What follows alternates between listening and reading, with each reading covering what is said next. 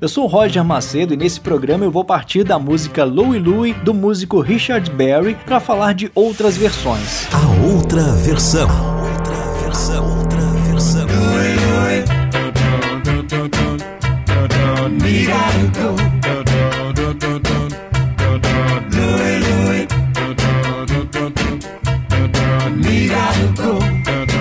Procurando versão.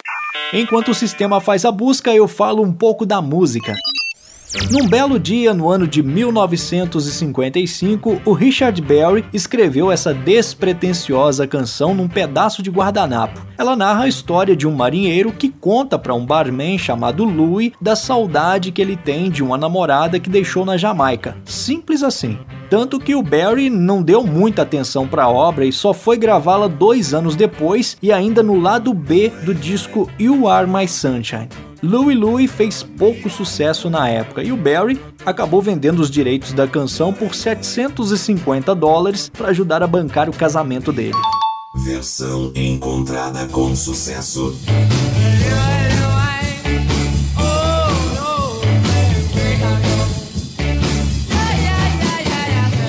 Essa versão estridente do grupo Kingsman, com poucos traços do original, fez a música se tornar um sucesso absoluto no ano de 1963. Ela ficou em segundo lugar nas paradas da Billboard por seis semanas seguidas e se tornou um clássico duradouro. A banda atraiu atenção quando Louie Louie foi banida pelo governador de Indiana e despertou a atenção do FBI por causa de supostas letras indecentes na versão da música feita pela Kingsman. Bom, o fato é que isso só tornou a música mais popular e ela ainda foi relançada em abril de 1966 e chegou novamente às paradas musicais.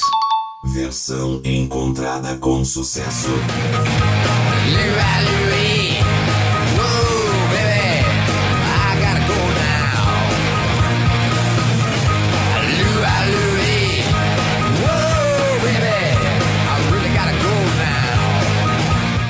Essa é a versão do Iggy Pop que já estava familiarizado em tocar Louie Louie por aí. Em 1977, a versão ao vivo apareceu no encerramento do álbum de Iggy Pop and the Studios, lançado nos Estados Unidos.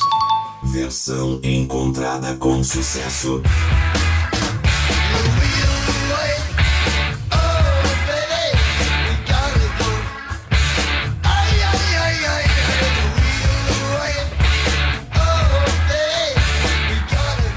Quem também pegou carona com Louie Louie foi a banda inglesa Motorhead, que lançou a música em single pela Bronze Records em 1978.